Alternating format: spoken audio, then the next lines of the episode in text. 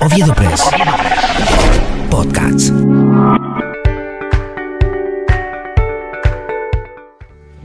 La depresión social transformada en violencia y luto.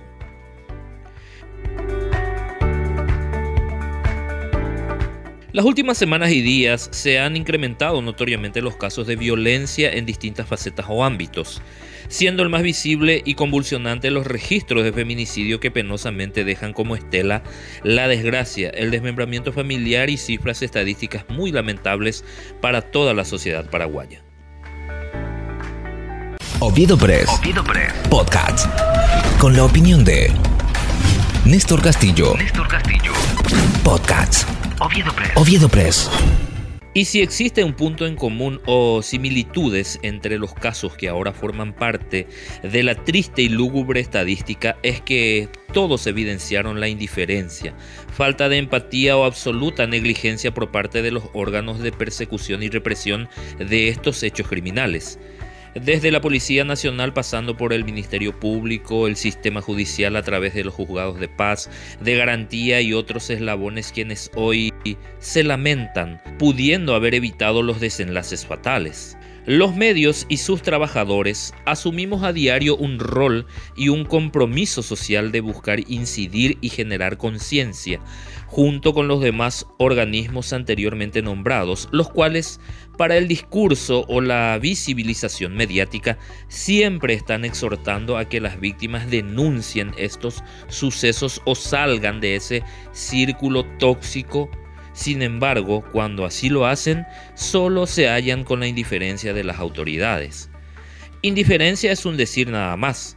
Aquí lo que mayormente impera es la connivencia, el amiguismo, el escaso o nulo interés en perseguir y reprimir estos hechos, debido a que el victimario por lo general se encuentra con algún mecanismo o chicana que le hace posible eludir su responsabilidad amparado en que probablemente en Paraguay todo tiene un precio.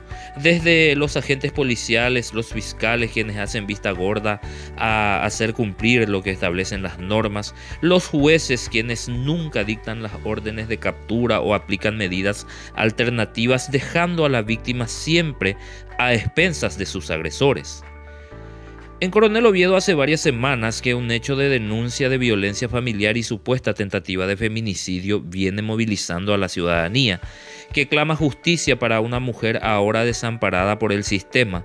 La víctima, quien estoicamente soporta todo tipo de embates ante la obsecuencia de las instituciones, quienes no son capaces de salvaguardar su integridad física, económica y emocional, junto a la de sus pequeños hijos. La depresión social a la que hacemos alusión no es tampoco justificativo para señalar que por la falta de trabajo se hayan incrementado los hechos de inseguridad, el encarecimiento de la canasta básica familiar que hace que las familias hoy se resignen a comer menos veces al día o que debido a las frustraciones de los adultos los menores deban pagar las consecuencias generando con ello un círculo de violencia verbal, física y emocional que crece a diario y el reflejo de ello suelen ser la poca tolerancia entre las personas en el tráfico o las reacciones en redes sociales que sacan a relucir todo ese hervidero de nervios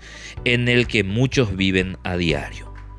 En todo esto es absolutamente determinante el grado de interés o de acciones que vayan a ejecutar o implementar las instituciones a través de una política gubernamental que favorezca la reducción de estas cifras que se reflejan en el desempleo, la reducción del poder adquisitivo de la gente, las limitaciones a actividades de recreación u ocio, tan necesarias para el bienestar emocional de las personas.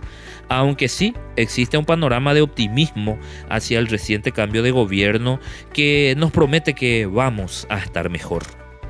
Estar mejor disfrutando de nuestros hijos, de nuestras familias, de los amigos y del fruto de nuestro esfuerzo diario, esa debería ser la consigna estar mejor antes de pasar a mejor vida o al descanso eterno, porque está visto que muchas de las tragedias son prevenibles antes de que sea demasiado tarde. Oviedo Press. Oviedo Press. el valor de estar informado. Oviedo Press. Podcasts.